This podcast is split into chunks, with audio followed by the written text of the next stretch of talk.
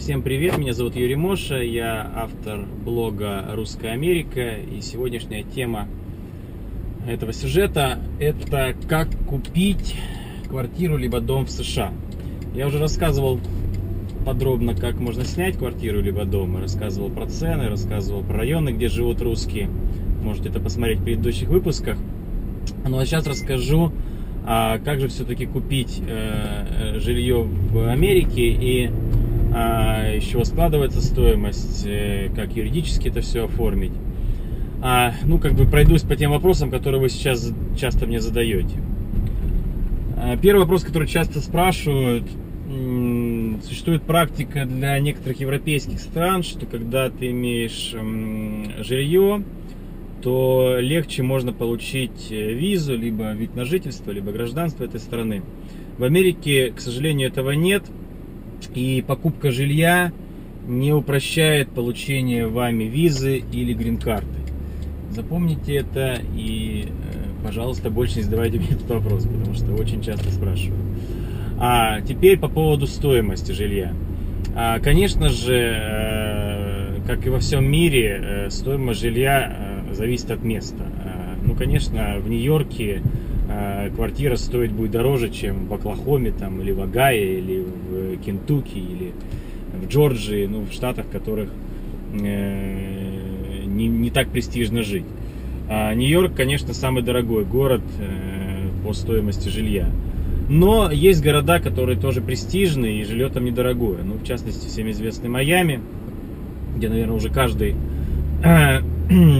каждая российская звезда российской эстрады купила жилье, да, и сейчас, э, я вот последний раз был в Майами совсем недавно, я смотрю, постоянно русскую речь слышу. То есть раньше я только так в Нью-Йорке, вот я первый раз там год назад был в Майами, не было такой русской речи на улицах, да, э, каждый второй русский, да.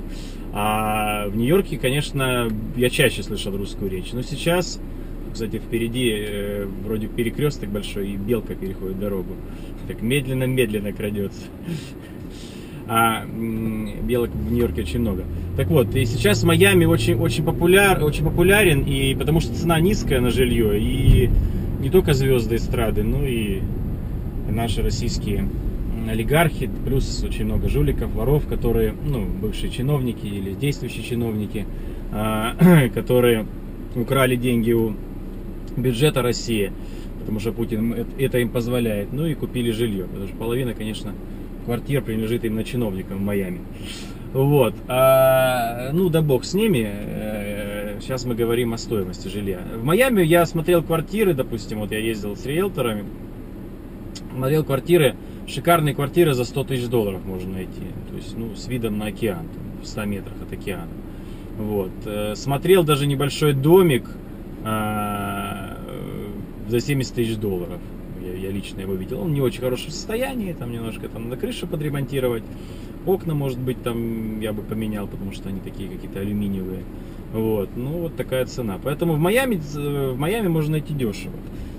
В Нью-Йорке, конечно, цены выше, но опять же не такие сумасшедшие, как в России, потому что здесь нету этой составляющей коррупционной, здесь нету этих а, бешеных э, как бы плат строителей за а, разрешение на строительство, за сдачу объектов в эксплуатацию, и поэтому, конечно, цены все равно дешевле, чем в Москве.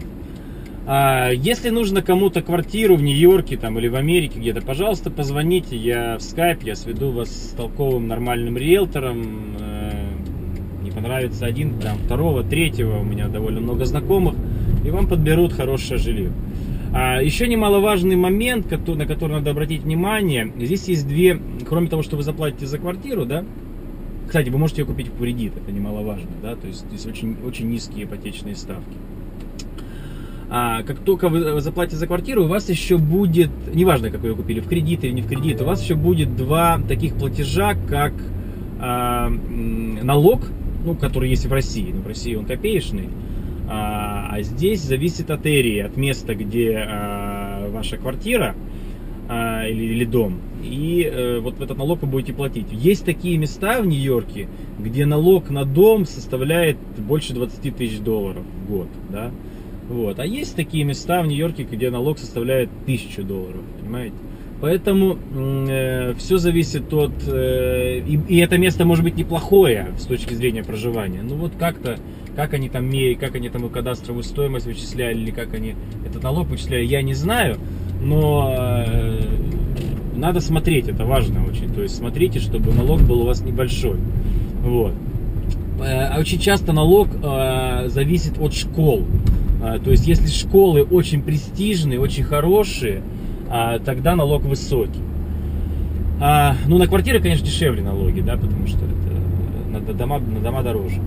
А, еще есть такая плата, вот второй платеж, который вам каждый год придется платить, это плата за обслуживание, за обслуживание дома. Ну, если, конечно, у вас частный дом и э, там, например, вокруг Э, нету такого кондоминиума, чтобы убирали там травку за вас э, стригли или там охраняли вас, то у вас не будет, у вас будет только налог, у вас не будет оплаты годовой э, за обслуживание. Но если это, например, какой-то поселок, где там пропускной режим, где охрана, где пруд, допустим, да, там э, с которых надо кормить, где бассейн общий, допустим, большой, который надо чистить, там есть еще плата. Вот. Ну вот в Майами, допустим, там везде практически бассейны, даже в больших домах, вот во дворах, в высотных домах.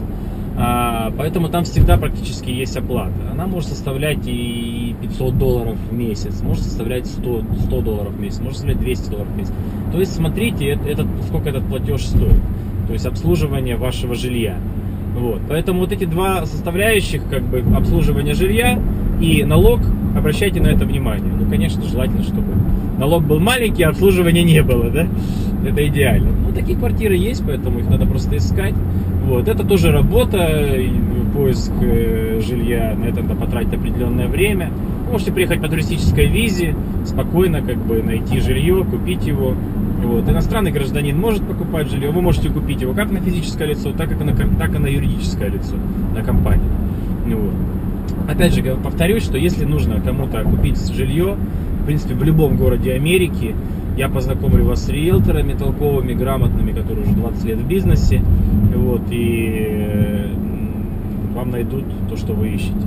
Вот. Инвестиции в жилье очень выгодные. Многие берут, вот у меня один знакомый, он в Нью-Джерси живет, он что делает? Он покупает э, старый дом, допустим, не очень, э, ну, не очень хорошем состоянии, ремонтирует его, вот, за какие-то там смешные деньги, ну, дешево, дешевыми способами, вплоть до того, что там иногда сам подключается к, к ремонту и там стены красит. И потом сдает э, его в, в аренду, по, по, по комнатно как бы. И очень много студентов Work and Travel, кто в Нью-Джерси работает, они он уже давно этим занимается, они уже знают его, из года в год к нему ездят. То есть он, например, там купил дом, дом там за 250-300 тысяч долларов.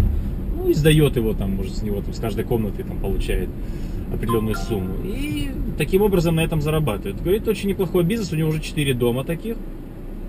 То есть, в принципе, это, ну, конечно, это не по, по, не по меркам России заработки, где там, я уже повторяюсь, миллион вложил долларов, через там э, полгода ты можешь двушку вытащить, да.